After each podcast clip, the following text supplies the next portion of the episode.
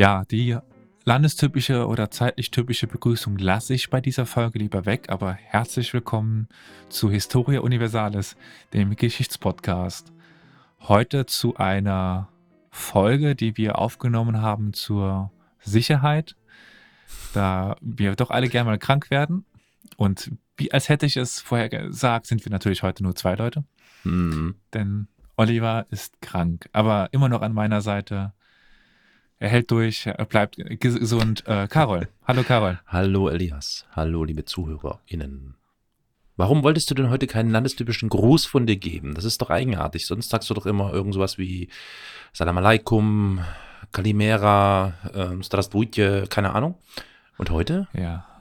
Könntest du auch Ja, guten hab ich, Tag in sagen. dem Sinne habe ich ja mit guten Tag, Stimmt. Ja. aber stimmt. das ist halt Zeit. Also der gute Ah. deutsche Gruß wäre halt damals etwas anderes. Der gute deutsche Gruß. Gut. Okay. Äh, ihr Ah, ah. ahnt es schon. Wir sind in Ja. deutschen Landen. Ja, wir sind in Deutschland, nicht nur, aber hauptsächlich. Und naja, ja, ich habe zwei Bestandteile dessen, was ich euch heute erzählen möchte. Das eine ist eine Biografie Mhm. von einem Mann namens Karl Astel. Und das zweite ist so leicht Wissenschaftsgeschichte. Mhm. Auch Wie heißt der? Wissenschaft- Karl? Karl? Karl Lastel. Astel. Astel. AS. Ah, Astel. okay. Mhm. Mhm. Und das, naja, Wissenschaftsgeschichte ist vielleicht nicht ganz richtig, weil so richtige Wissenschaft ist es nicht, eher so Pseudowissenschaft. Aber ich fange mal an.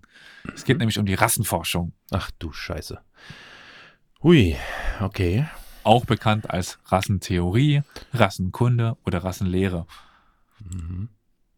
Und das ist in der Theorie die, die Lehre davon, Menschen in verschiedene Rassen einteilen zu können. Mhm. Und sie werden eingeteilt nach Schädelform, Hautfarbe, Haarfarbe oder Gesichtszügen. Mhm. Und häufig kommt dann noch dazu passende oder zusprechende charakteristische Merkmale für eine Rasse. Mhm. Und damit geht eine Einteilung in Rassen auch ein, einher mit einer Wertung. Ja. Dass es eben minderwertige oder mehrwertige Rassen gibt, Mhm. was dann im Endeffekt Rassismus ist. Mhm. Ja, ja. Heutzutage ist jedoch die Einteilung in Rassen oder beziehungsweise Unterarten, Sorten oder wie auch weiter eigentlich sehr schwer möglich, weil die genetische Vielfalt so hoch ist und insbesondere innerhalb einer geografischen Region, wie es Amerika ist. Also davon Rassen zu sprechen, ist doch etwas überholt, würde ich mal so behaupten. Und sowieso, wenn man dann noch be bedenkt, dass es ein, dass wir die Homo sapiens sind und es noch weitere Sorten, Rassen von Homos ich bin nicht Homo, was, äh, gab, äh, also den Homo neanderthalis und und und. Also da könnte man, denke ich, also von meinem, Ver also von Rassen sprechen. Oder wie, wie siehst du das? Ja, ja. Äh, schon. Ja. Mhm.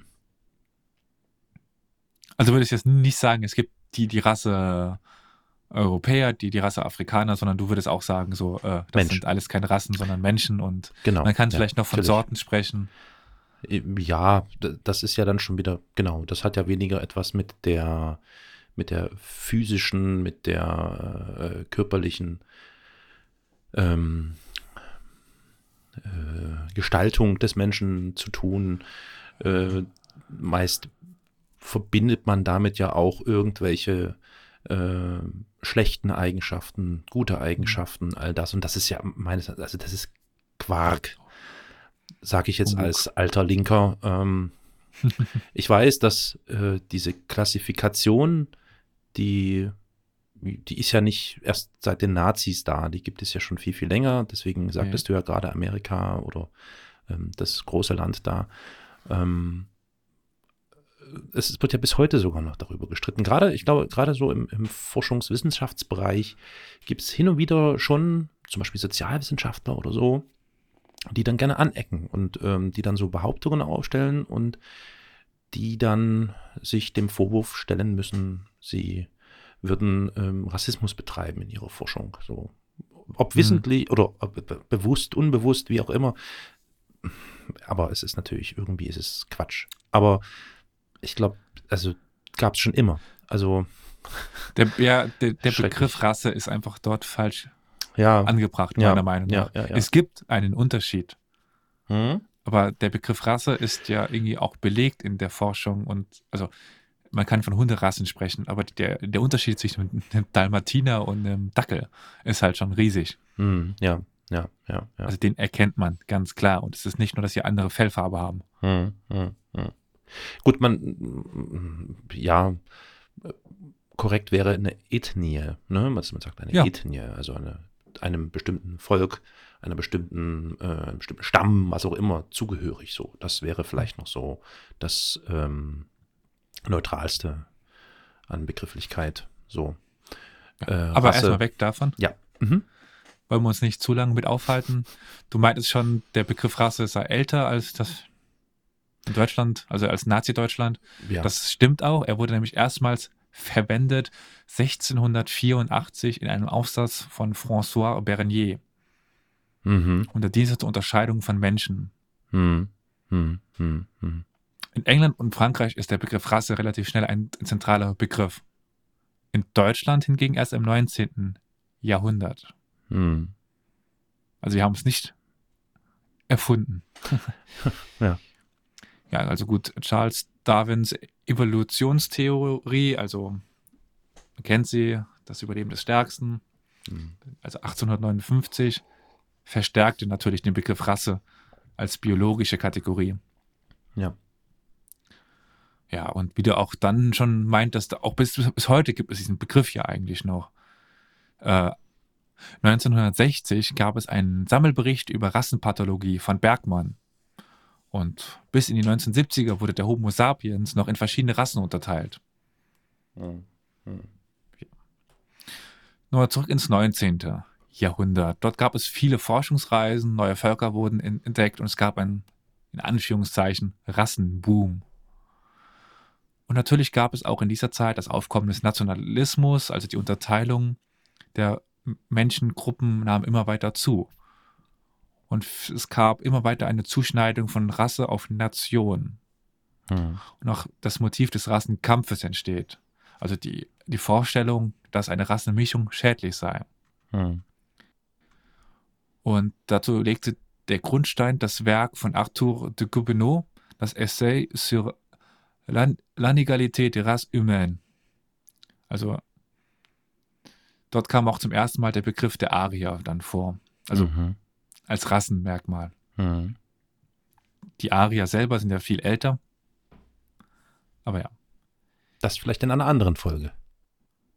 Ja, ta tatsächlich. Das Ja. steht ja noch irgendwo auf der Liste. Ja. Und im Anfang des 20. Jahr- Jahrhunderts tritt dann die Eugenik auf.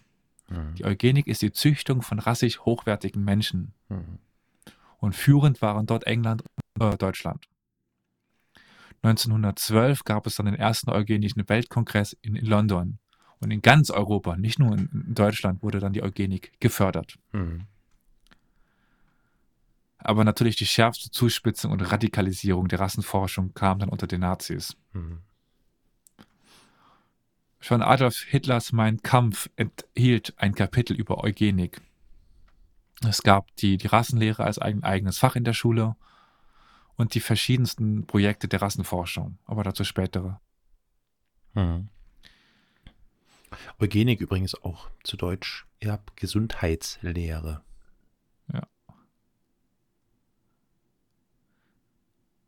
Ähm, in dem Weltbild der Nazis gab es ja verschiedenwertige Rassen. Die arische Rasse sollte herrschen und das Erbgut dieser arischen Rasse war entscheidend für die Zukunft des Volkes. Mhm. Jetzt gehe ich vielleicht doch ein ganz klein bisschen auf den Begriff Aria ein. Also ursprünglich aus der Sprachwissenschaft, die Indo-iranische, das indo-iranische Sprachgebiet. Und damit war dann so das Ge Gebiet Iran und Nordwestindiens gemeint. Mhm. Und wenn man meinen Kampf ordentlich liest und äh, auch so die weiteren Äußerungen von Hitler zusammenführt, ist man, also kann man zurückschließen, dass sich Hitler bewusst war, dass Juden keine Rasse waren. Ja. Aber trotzdem wird es ja dann häufig dazu kommen, dass äh, Juden als Rasse eingeteilt werden. Ja, eine Vermischung der Religionen, also, also eine Vermischung Ja. des Rassenbegriffes mit der Vermischung der Abgrenzung jeweiliger Religionen, das war ja auch schon immer gang und gäbe. Jetzt ist das hier so aber noch viel Ja, da greifbarer geworden. Ne? Das ist ja. Hm. Heute ein Staat, der ist der Meister drin, Ähm, äh, dass die, die Religion mit einer Art Rasse gleichzusetzen. äh, Israel. Ach so, okay. Man ist ja nur Israeli, wenn man Jude ist. Nein, das, äh, na gut, Ja. das, ähm, Ja, darüber haben wir schon mal. Egal. Äh, und die Orte, wo dort vor allen Dingen diese Forschung be betrieben worden sind, waren Jena und, und Prag. Dann kommen wir zu einigen, Pro einigen Projekten, zum Beispiel der Rassenhygiene. Die Rassenhygiene ist die Radikalvariante der Eugenik, also schon die Radikalvariante eines radikalen, einer radikalen Herangehensweise. mhm. Es gab Eheverbote, Zwangssterilisationen, also Zwangssterilisationen bei verschiedenen Krankheitsbildern und Bevölkerungsgruppen, zwangweise Abtreibung und die Vernichtung in Anführungszeichen lebensunwerten Lebens. das klingt ja wie, als wäre das heute. Mhm. Naja, ohne Quatsch. So, ich meine, so weit weg sind wir dann heutzutage in der modernen Gesellschaft oder in der aufgeklärten Gesellschaft dann auch nicht. Man Ja. schaue sich nur die Diskussionen um Pränataldiagnostik und dies und jenes an, wo sich ja immer die Frage danach stellt, kann man das nicht irgendwie umgehen, dass ein, ein, ein Kind krank geboren wird und so. Also diese Frage ist ja nie weg. Ne? Sie heißt nur Mhm. anders. Es gibt Euphemismen, die verwandt werden. Aber das passiert zumindest meistens auf freiwilliger Basis und hier Nat- eben nicht. Mm. Ja, wo fängt die Freiwilligkeit an und wo hört sie Ja. auf? Aber okay. Ja. Ja. Ich wollte jetzt nicht die moderne, Ich will keine Grundsatzdiskussion. Also ich, fiel mir nur so auf, dass das so weit Ja. gar nicht weg ist. Bedauerlich. ich weiß, was du meinst, aber die, die also Hier, hier geht es schon um Seite was Konkretes kleine, ja. und Spezielles. Das ist mir schon vollkommen klar. Ja, ja, ja, ja. Also schon allein Zwangssterilisation. So Ja. ist ja, also. Dann gab es die Aktion T4 und das war die Bezeichnung für die systematische Ermordung von äh, 70.000 äh, geistig, also körperlich Behinderter von 1940 Mhm. bis 45. mm, mm, ja. Das ging zurück auf die Zentral, also die Zentraldienststelle des Ganzen in der Tiergartenstraße 4, deswegen T4. Naja, daher kommt das T4. Hm, ja. Da gab es das Gesetz zur Verhütung erbkranken Nachwuchses vom 14. Juli 1933.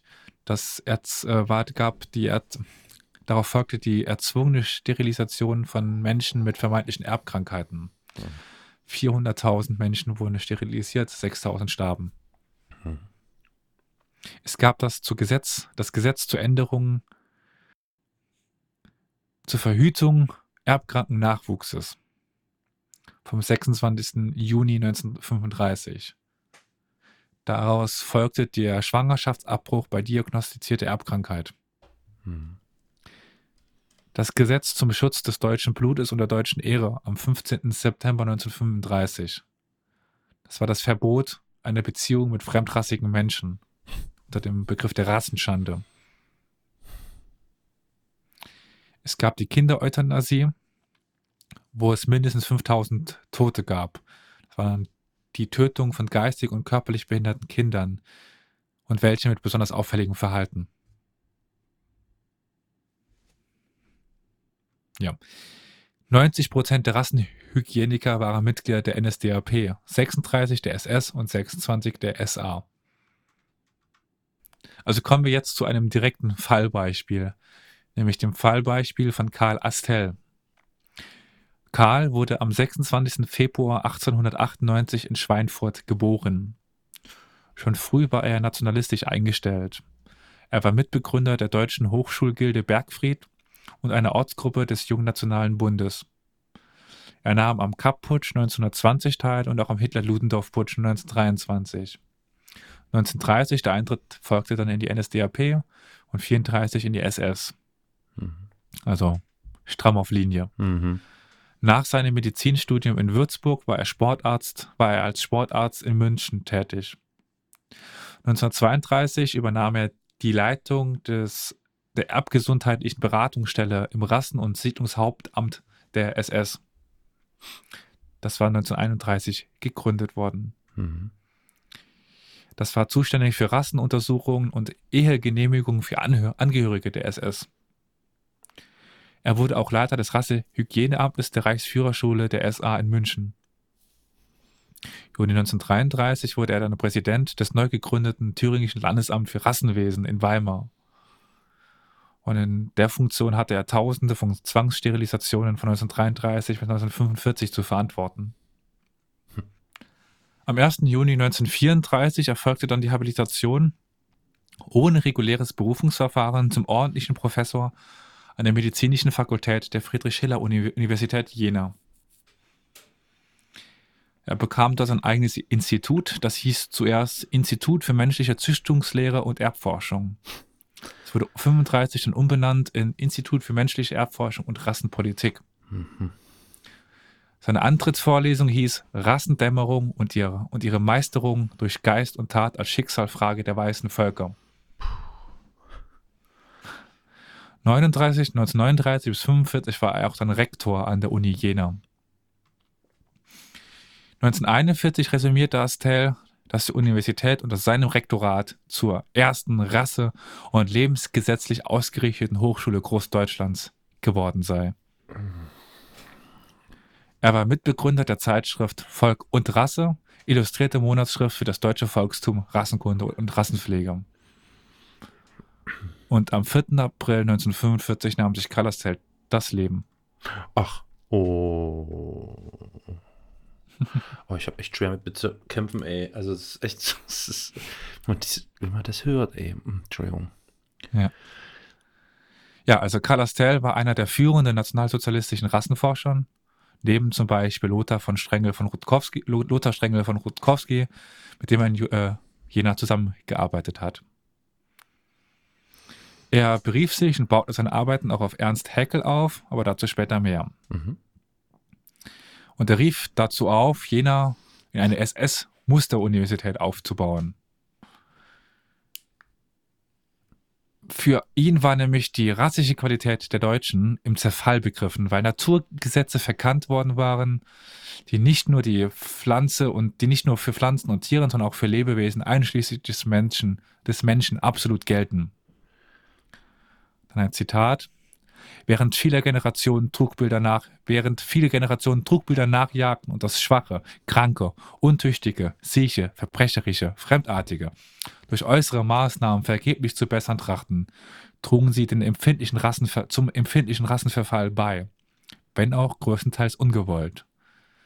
Die Menschen häuften geradezu mit, An mit Anspannung aller Lebenskräfte der gesunden und leistungsfähigen beträchtlichen Massen von lebensuntauglichen zu unzulänglichen aller Art an. Diese belasteten und belasteten das Volksleben, unerhört in kultureller wie in wirtschaftlicher Hinsicht. Das unglückliche, lebensunwerte Leben, das sich während der Herrschaft der Minderwertigen in ihren Völkern eingesammelt hat, gemeinsam wieder zu entfernen, zum Heile aller. Das ist die frohe Botschaft, die der Nationalsozialismus den leidenden und hoffenden Menschen zu verkünden hat. Frohe Botschaft. Mhm. Mhm. Ja, also ein Beispiel für sein Wirken ist auch diese Sippschaftstafel nach Karl Astel. Und ja, diese wurde dann ab 1933 für den ARIA-Nachweis gebraucht. Sippschaftstafel, das stelle ich mir vor, wie so ein, wie so ein Stammbaum, vermutlich der, ja. Mh, ja. Mh, also so eine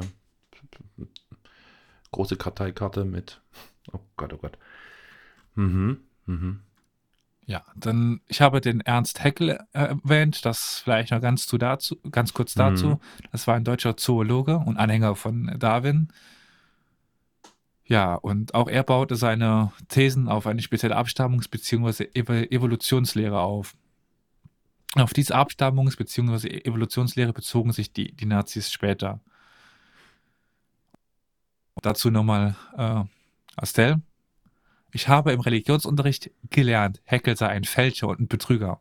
Als Knabe habe ich das natürlich geglaubt. Als ich im weiteren Leben die Erfahrung machte, begann ich auch, meine Ansichten von Haeckel zu überprüfen. Das Ergebnis war volle Verleumdung, Irreführung, Unwissen, Neid und Kleinheit der Gegner. Eines der mutigsten und wesentlichsten, einer der mutigsten und wesentlichsten Vorkämpfer naturgesetzlicher äh, Staatsdenken und arteigener Besinnung auf dem Gebiet deutscher Wissenschaft und Weltanschauung und der bisher genialste deutsche Biologe. Hm. Ja, so viel in aller Kürze zur Rassenforschung im Nationalsozialismus und zu Karl Astell, einem der führenden Köpfe. Ah, ähm, ich stelle mir immer wieder die Frage, ich meine, das war ja kein, kein spezielles Nazi-Thema. Das Thema war ja immer präsent. Überhaupt nicht. Ja, ja, ich weiß schon. Ich meine, die haben das dann auf die Spitze getrieben, die haben es perfektioniert genau. und, äh, und haben, ja, also Wahnsinn. Ähm, trotzdem stelle ich mir die Frage, Mann, oh Mann, wie, was geht denn einem vor, dass man ja äh, solchen Dingen anhängt und ähm, danach forscht und meint, also das ist mir, also hm, ich bin mhm. gerade irgendwie sprachlos so. Mhm. Ja, es gibt einem natürlich ein Überlegenheitsgefühl, eine Stärke. Ja, sicher. Hm, Weil man ja, kann ja, auf andere ja. runterschauen. Das ist insbesondere dann aus einer Position, wo du vielleicht irgendwie in deinem Leben was äh, aus, viel aushalten musstest, häufig nach unten weggedrückt worden bist, dann ja. Hm. hm.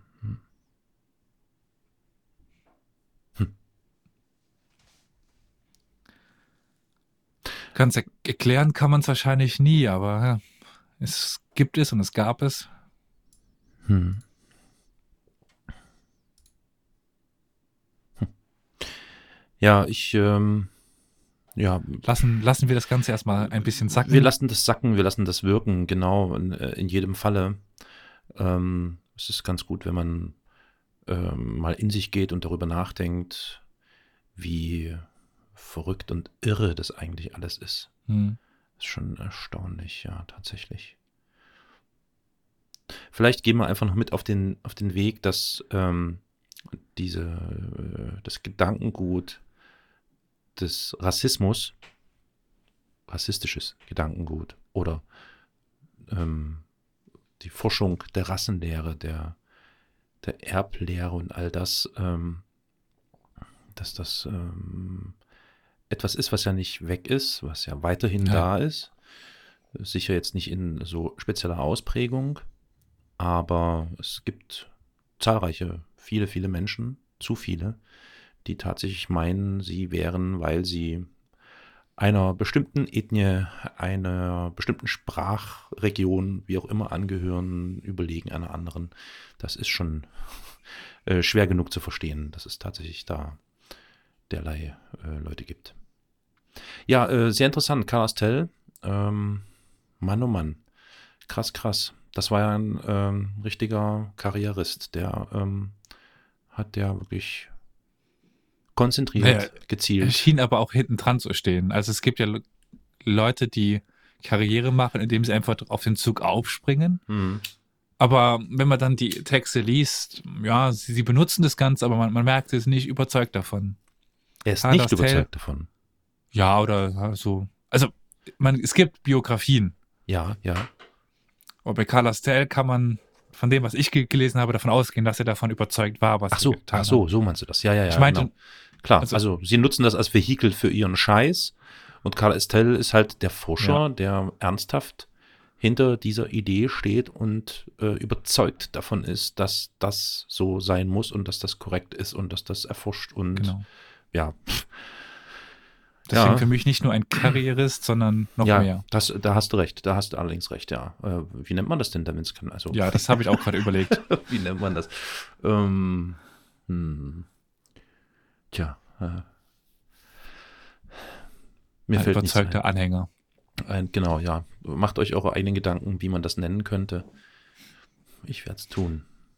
Ja, und wie man das nennen könnte, könnt ihr uns, uns mitteilen über verschiedene Wege. Ja, genau. Ihr könnt uns zum Beispiel auf Twitter kontaktieren. Dort sind wir über den äh, Handle Geschichtspot erreichbar. Da könnt ihr also gerne mal etwas zu dieser Folge schreiben, wenn ihr mögt. Ja, oder über Facebook at Geschichtspodcast. Oder per E-Mail unter podcast at historia-universalis.fm. Oder per Kommentar auf unserer Webseite www.historia-universalis.fm. Oder ihr ruft uns einfach an und hinterlasst eine Nachricht auf dem Anrufbeantworter, der erreichbar ist unter 0351 841 68620. Oder ihr geht auf YouTube, sucht dort unsere, äh, unsere Videos und dort auch das Video hierzu und könnt dort einen Kommentar schreiben. Der Kanal heißt Historia Universalis, der Geschichtspodcast. Ja, also äh, allerlei Möglichkeiten, uns äh, äh, zu kontaktieren, uns mitzuteilen, ähm, wie euch was gefällt oder ob ihr vielleicht irgendwelche Vorschläge habt, was ihr gerne hm, näher erläutert haben möchtet. Also die Auswahl ist groß. Ja, dann äh, dir vielen Dank, Karol. Ich danke insbesondere dir, Elias, dass du diesen äh, komischen Typen jetzt hier mal vorgestellt hast. Ähm, ja, so traurig, aber äh, verrückt, aber irgendwie auch ähm, ja, gruselig ähm, interessant. Danke vielmals. Gerne. So, und damit verabschieden wir uns von den ZuhörerInnen. Ich sage Tschüss zu dir, Elias, und äh, bis bald. Ja, tschüss.